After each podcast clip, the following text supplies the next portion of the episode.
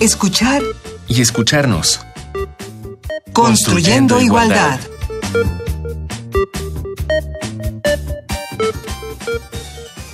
Bienvenidas y bienvenidos. Esto es Escuchar y Escucharnos y estamos construyendo igualdad. Hoy vamos a hablar sobre el tema género, ciencia e infancia. Para ello nos acompañan la doctora Judith Subieta García. Ella es doctora en sistemas por la Universidad de Pensilvania, investigadora titular B del Instituto de Investigaciones Sociales, profesora de los posgrados en Ingeniería y en Ciencias de la Administración. Es también autora de numerosas publicaciones especializadas y otras de divulgación, destacando en ellas sus contribuciones al estudio de la ciencia, la tecnología y el género, lo mismo que la educación mediada por tecnología. Es miembro del Sistema Nacional de Investigadores de México y de la Academia Mexicana de Ciencias y durante 14 años dirigió el Verano de la Investigación Científica en la Academia Mexicana de Ciencias, programa orientado a promover la ciencia y la carrera académica entre estudiantes de pregrado. Bienvenida, Judith. Muchas gracias. Un gusto. También está con nosotros Manuel Piñuela, el maestro Manuel Piñuela. Él es ingeniero industrial de la Facultad de Ingeniería de la UNAM y maestro en ciencias de la Universidad del Estado de Nueva York, SUNY. En la Universidad Nacional Autónoma de México fue profesor titular C de tiempo completo de la Facultad de Contaduría y Administración y colaboró en diversos cargos administrativos de la propia UNAM durante 23 años. En el ámbito público, como funcionario del entonces Instituto Federal Electoral, principalmente en la dirección ejecutiva del Registro Federal de Electores durante 10 años y en el privado se desempeñó como director de operaciones en diferentes compañías del sector servicios. Manuel, un gusto. Mucho gusto. Tenerte aquí.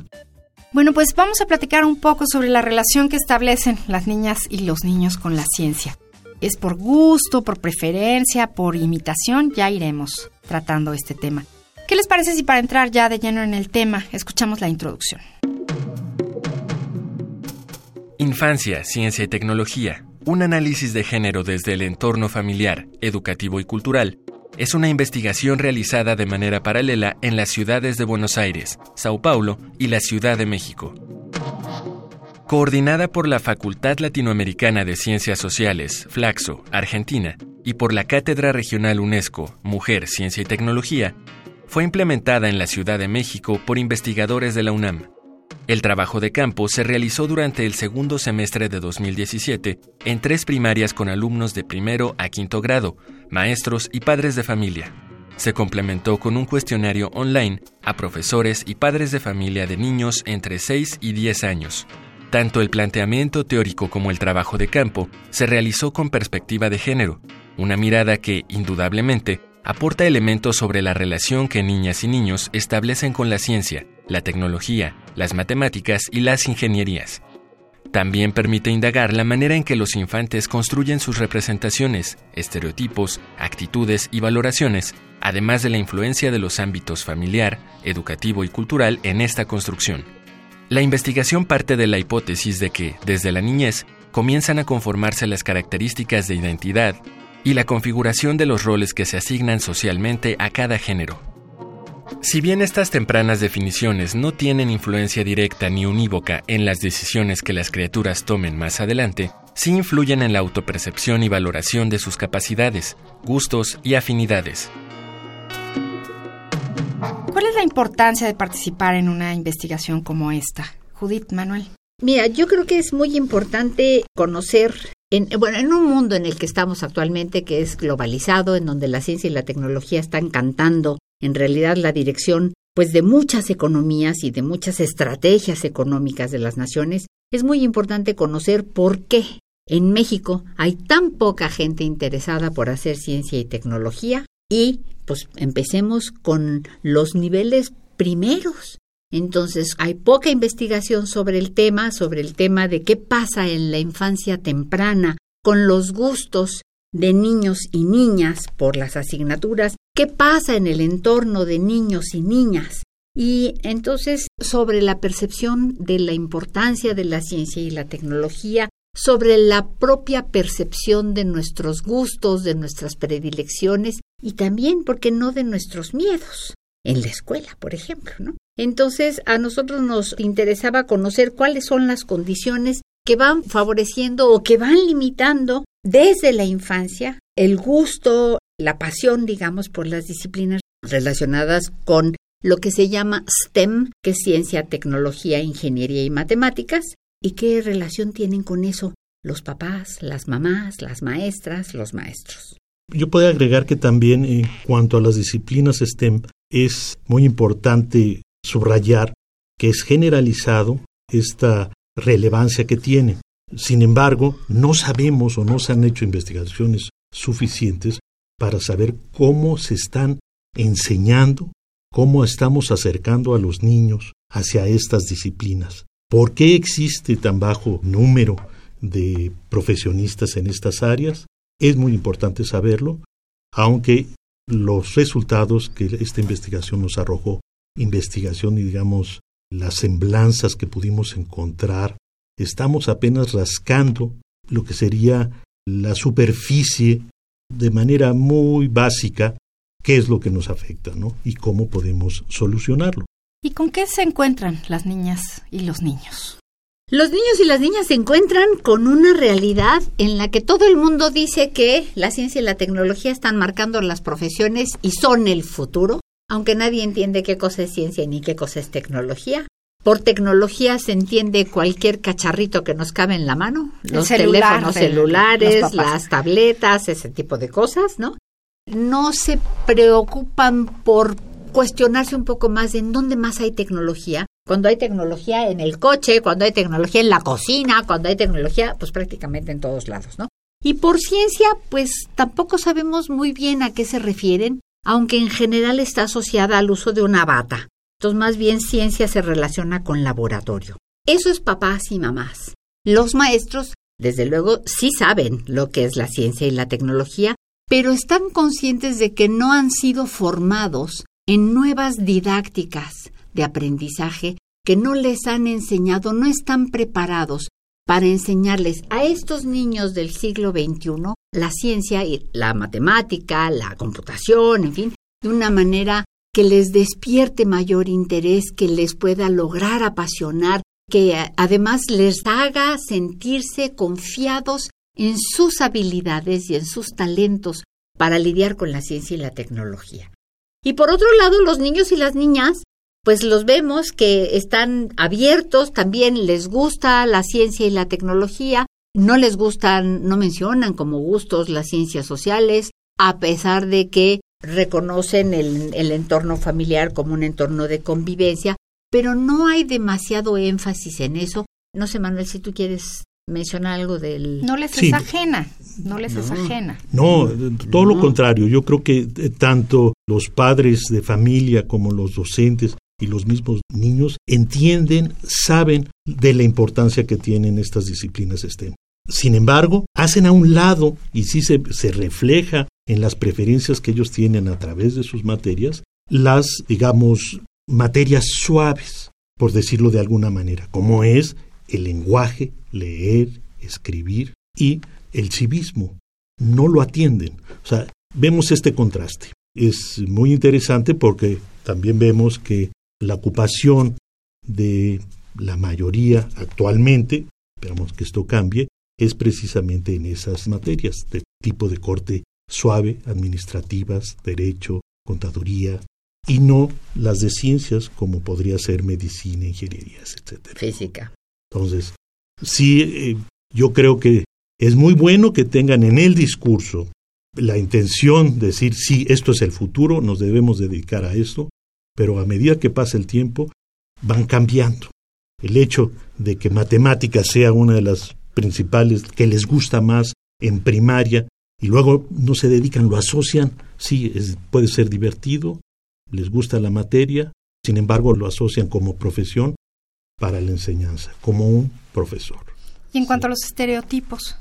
Bueno, los estereotipos están muy claramente marcados. Por ejemplo, tres de cada diez niñas asocian a la ingeniería con masculinidad.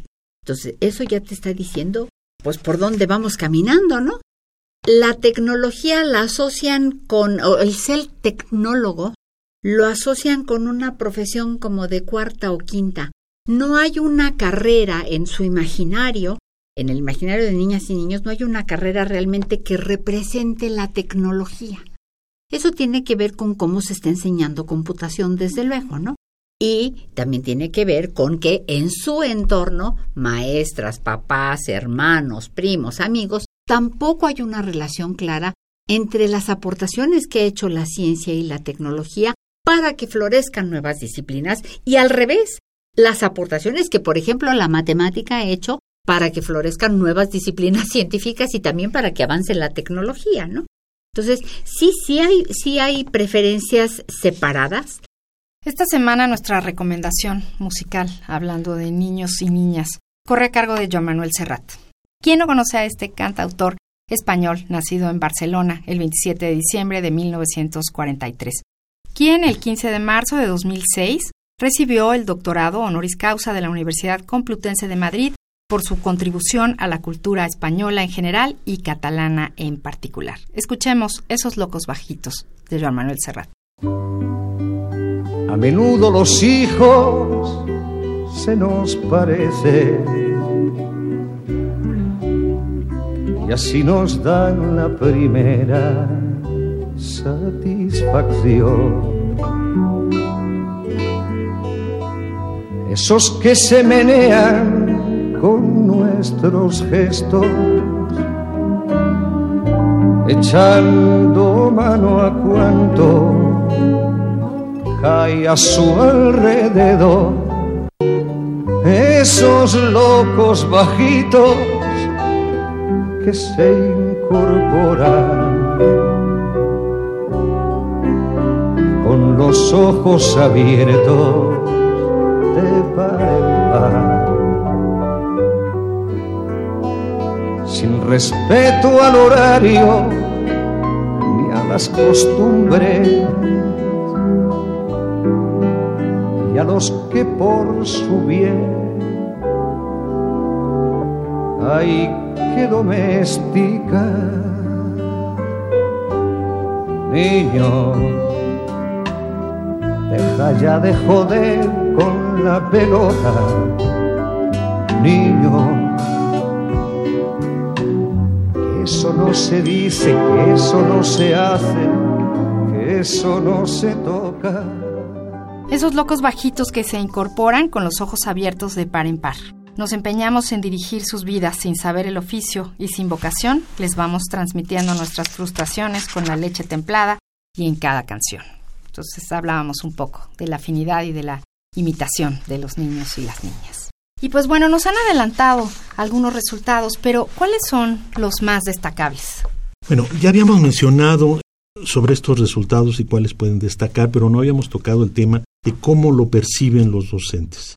Es importante señalar estas diferencias que encuentran con la perspectiva de género en el desempeño de los niños y las niñas, los profesores. Ellos aluden que los niños en general son más hábiles con las matemáticas y las niñas no tanto. Ya lo mencionamos, decrece el interés de las niñas en las matemáticas. ¿A qué lo atribuyen? Lo atribuyen en la mayor parte de las veces a que les gusta más, son más dados a la investigación. Sin embargo, las niñas son más detallistas, más prolijas. Entonces, quizás se llevan algún tiempo más en encontrar esos resultados. La diferencia la ven los profesores y también los padres de familia en ese mismo sentido. Ya van diferenciándose a medida que va pasando esto se se va haciendo más preciso al final de la primaria, en los últimos de 8 a 10 años, se ve drásticamente una caída del interés de las niñas sobre las matemáticas. Lo atribuyen los profesores a esa circunstancia. Pero también me parece que es muy importante eh, comentar que ah, hay un reconocimiento generalizado por parte de los adultos, porque esta investigación incluyó la opinión de los adultos, y eso también es novedoso, en que a las niñas les faltan estímulos. Unos dicen que faltan estímulos en la primaria, otros dicen, otros maestros, maestras, papás y mamás, ¿no? Otros dicen que no, que no es en la primaria, que es en la secundaria. Lo cierto es que no hay suficientes estímulos que estén dirigidos a las niñas para que las niñas puedan sentirse cómodas, puedan sentirse seguras en el manejo y en la manera en la que ellas se relacionan con las materias de ciencias y con las tecnologías. ¿no? Así es. Otra, eh, yo creo que también es importante mencionar que las niñas, según los docentes y los padres de familia, son por ese detalle más prolijas. Entonces, ocupan más tiempo. Ocupan más tiempo en el desarrollo de sus actividades. ¿Por qué eso no se atribuye a un buen resultado en matemáticas? No necesariamente, sino simplemente que la diferencia puede estar ahí. De ahí que mencionemos que esto es apenas una semblanza. No podemos estar realmente seguros de lo que nos están diciendo, pero sí es muy interesante investigarlo. ¿Para qué? Para poder enfocar los recursos que mencionan los docentes que les hace falta. Recursos en tiempo, no le dedican suficiente tiempo a estas materias durante el desarrollo de la primaria en los programas curriculares. Requieren de más tiempo. Obviamente, matemáticas, se menciona muchísimo. En las ciencias es pequeñísimo, requieren de pues salones para poder realizar la experimentación y que puedan ellos constatarlo de una manera fehaciente y activa. No lo hacen, lo envían a sus casas para que ahí se busque esa, cubra esa necesidad, básicamente. En eso creo que debemos abocarnos con mayor eh, seriedad para investigar qué tanto más se deben de agregar esos recursos a estas materias, que se deben agregar definitivamente. Esta investigación Infancia, Ciencia y Tecnología, un análisis de género desde el entorno familiar, educativo y cultural, se llevó a cabo en la Ciudad de México, pero también en las ciudades de Buenos Aires y Sao Paulo. ¿Hay diferencias entre los niños y las niñas?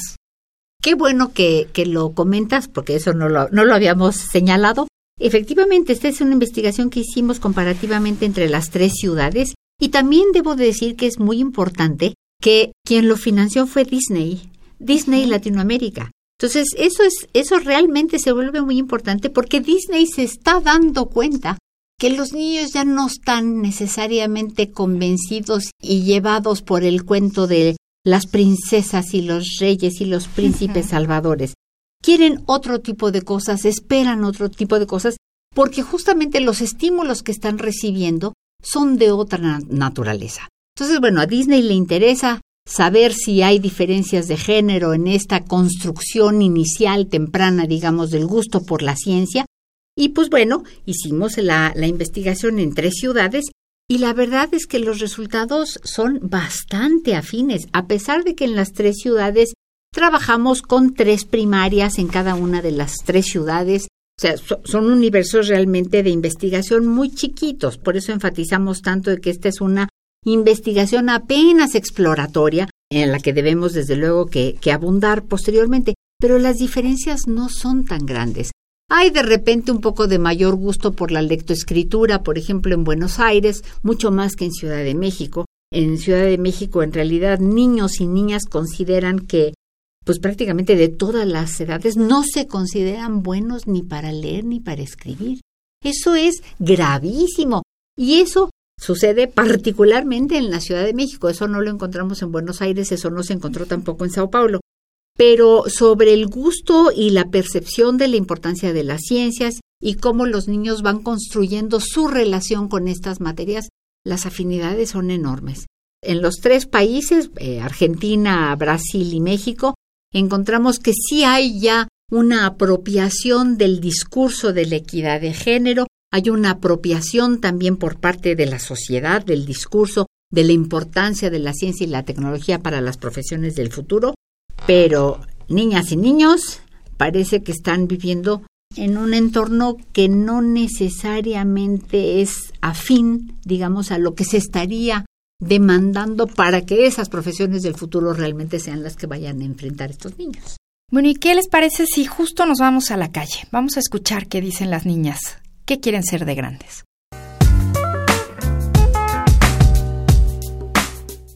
Ok, pues mi nombre es Andrea Jimena, este, tengo 15 años de edad y quiero estudiar enfermería general. Eh, yo me llamo Andrea, tengo 15 años de edad y quiero estudiar cocina.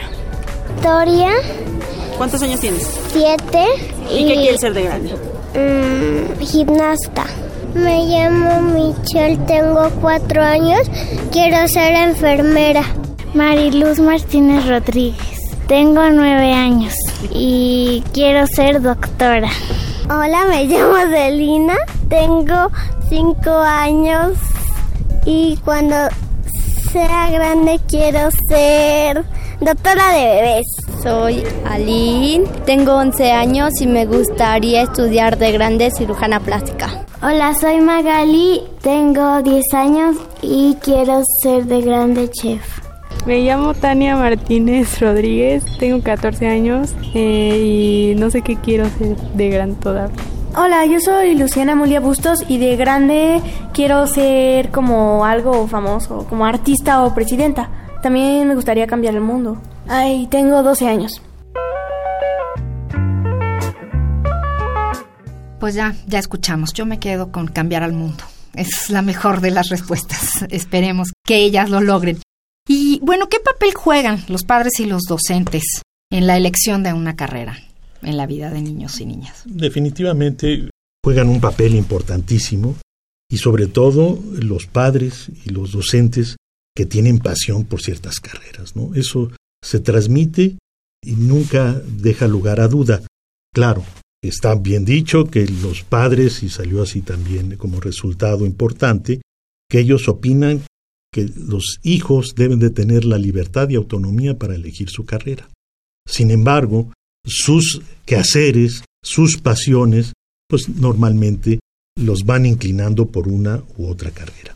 Como dijimos antes, son muy importantes las STEM, pero también lo son importantes otras que tengan y tengan pasión los padres por ellas. Esta elección de carrera a tan temprana edad, pues sí resulta un poquito difícil decir que así va a ser o cómo lo vamos a influenciar.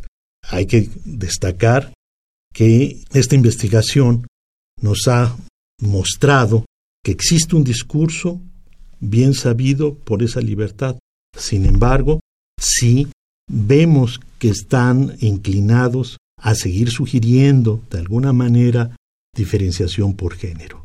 Es decir, aprecian que puede haber riesgos en ciertas profesiones para las mujeres o no bien vistos para los hombres en otras carreras, a pesar de esto. Porque una de las preguntas del cuestionario, y después también hicimos grupos focales, si su hijo le dijera que quiere estudiar, por ejemplo, enfermería o cultura de belleza, ¿no? Una cosa así, la verdad es que la mayoría levantaban las cejas. Y cuando decíamos, y si su hija quiere estudiar ingeniería metalmecánica o petrolera, entonces ya habían dicho que niños y niñas podían tener la libertad y tenían el derecho de elegir lo que les gustara, pero ya cuando le pones levantaban. claro, cuando les pones el ejemplo. Entonces, en este sondeo que se hace, en realidad, valdría la pena también escuchar qué cosa no te gustaría hacer. Y entonces poner ejemplos, porque de repente a las personas en la calle no se les ocurre toda la diversidad de carreras y de profesiones que hay en este mundo. Entonces, esto que comentaba Manuel antes de que si estudias matemáticas a lo único que te puedes dedicar, según la, el pensamiento de muchas personas, que desde luego muestran una gran ignorancia, es a dar clases de matemáticas, cuando pues las matemáticas en realidad son importantes rimas prácticamente en, en todo lo que tiene que ver con tecnología, bueno, en, to- en todo. Punto, en todo. ¿Y qué sigue después de estos hallazgos? Pues mira, yo creo que una de las cosas que siguen es hacerlo a mayor escala, como decía Manuel, a pesar de que tratamos de, de tener un acercamiento a- por nivel socioeconómico, pues hacerlo de una manera un poco más representativa, quizás con una muestra más, más, más formal, hacer grupos focales un poco más amplios, comparar qué pasa con Ciudad de México versus, no sé, una ciudad como Durango o una ciudad como Tuxtla Gutiérrez, comparar rural urbano, ver de qué manera esto se mantiene al interior del país que es tan y tan heterogéneo, ¿no? Eso por un lado. También convendría saber qué pasa con los niños más grandecitos, porque nosotros abarcamos 6-10. ¿Qué pasa después de los 10 años? A los 11, a los 12, cuando ya la hormona también ya empieza a jugar un papel y las niñas empiezan a aislar un poquito más de sus compañeritos varones.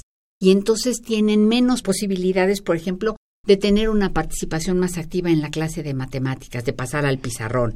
habría que ver qué pasa en, la secundaria temprana. Hay estudios a nivel internacional que ya están abordando la secundaria, muy pocos a nivel primaria, y yo creo que una buena manera de avanzar en esto sería ver qué pasa con el segmento 10-12 y también ver qué pasa con rural urbano, grandes ciudades versus pequeñas ciudades, no sé, Manuel. Sí, yo creo que eh, es una, una pregunta muy amplia, ¿no? Que sigue. Obviamente, sí hacer una investigación más cuantitativa que nos permita determinar con mayor certeza eh, cuál es el camino que debemos seguir. Pero también lo importante de esto y es hacia dónde vamos es que nos pueda dar señales de cuál puede ser el modelo educativo que deseamos para México, para que México subsista en este mundo tan globalizado. Y yo creo que deberíamos empezar no nada más con la parte de género o la perspectiva de género, esa es una de tantas. Yo creo que el modelo debe de ser incluyente en todos los aspectos.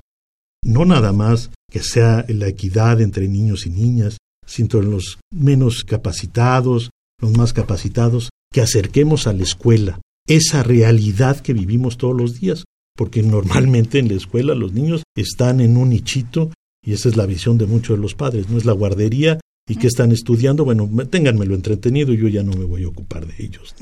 Que en realidad en ese espacio que se les está dando, se les dé oportunidad a los niños a incluir a todos, en colores, en religiones, etcétera, etcétera.